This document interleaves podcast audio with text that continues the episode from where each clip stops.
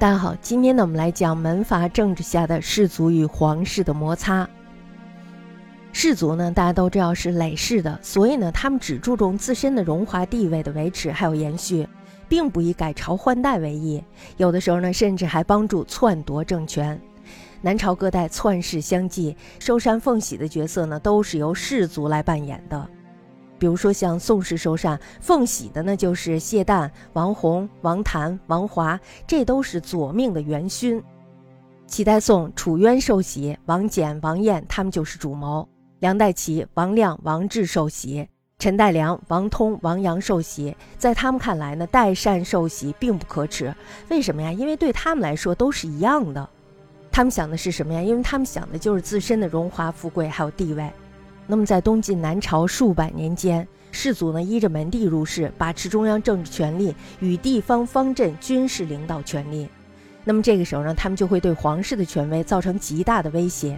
因此呢，皇室与士族之间也曾经发生过许多次的明争暗斗。东晋元帝呢是非常忌惮王室之盛的，于是呢就用了刁协刘怀为心腹，继而呢招致了王敦之乱。目的呢，他非常畏惧桓氏的显赫，于是呢就引殷浩为佐助，这样呢就导致了桓温之变。大家知道这都是要命的。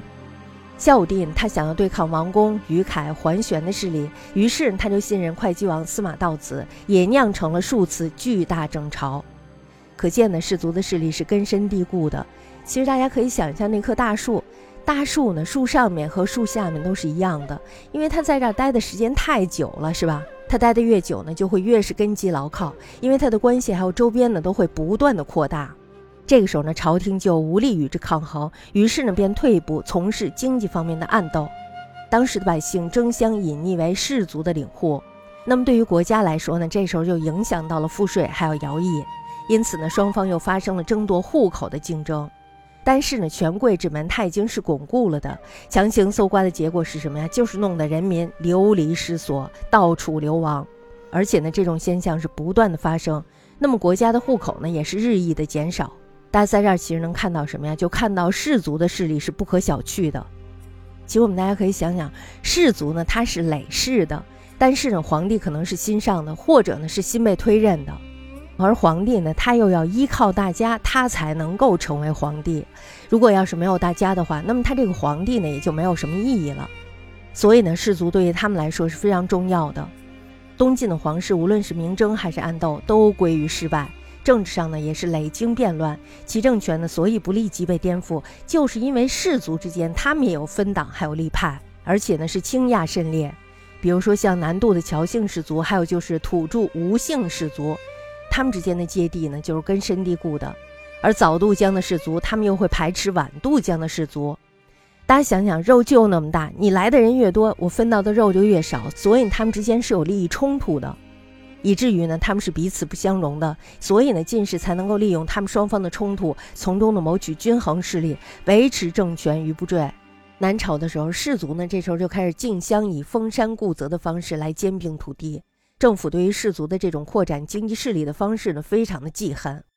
那么在成立的时候呢，就已经下了诏书，说但凡占山护泽超过一丈者，加以严厉的制裁。可是呢，这个法令虽然下了，但是呢，没有人听他的。富强者坚领而战，贫弱者心苏无托。所以呢，在宋孝武帝的大明七年，颁布了丙申诏令，将这个占田制呢应用于山泽之上。已占的呢不予追究，新战多寡呢则是以官品高低分等。这个制度呢可以说是对士族的让步，但是呢仍然是无补于事。其后呢，齐高帝建元元年和梁武帝天监七年，分别再度下诏禁止封山固泽。大家在这儿你就可以知道，这个封山固泽这事儿一直都没有断过。国家编户与士族领户方面的竞争，较东晋的时候呢也是更加的激烈。南朝政府采取的这个政策，表面上看的是惩罚逃亡，但是呢，实际上是减扩户口。实现这一政策的方法呢，就是整理户籍。当时呢，北人南渡非常的多，政府呢这时候就设置了侨州、侨郡，招来北方流民。这种南迁的人呢，他们是没有户籍的，史称为浮浪人。他们的这个租税呢，也是随意的捐输，比较起那些有户籍的人来说呢，是非常少的。于是呢，南朝诸帝就不断的实施土断之法，使这个无籍的流民得到户籍。大家看，觉得这是一件好事是吧？好不容易有了户籍了，但是其实他有了户籍以后，他就面临着交税，还有就是劳役。所以呢，在定边的时候，官吏经常是上下其手，利贪其贿，民肆其奸。所以呢，这一招的效果并不显著。结果呢，说的是惩罚逃亡，可是呢，逃亡者却越来越多。说的是减括户口，而隐匿者呢，也是越来越多。在齐武帝永明四年，整理户籍呢，竟引起了白籍唐玉之的聚众叛乱。大家知道，侨民的户籍呢是白色的，称为白籍；南方土著的户籍呢是黄色的，称为黄籍。朝廷呢对于士族的经济暗斗始终都没有办法取胜，只得培植寒门的势力。他们其实就想以寒门的势力来与士族抗争。于是呢，这时候寒门庶族就得到了上升。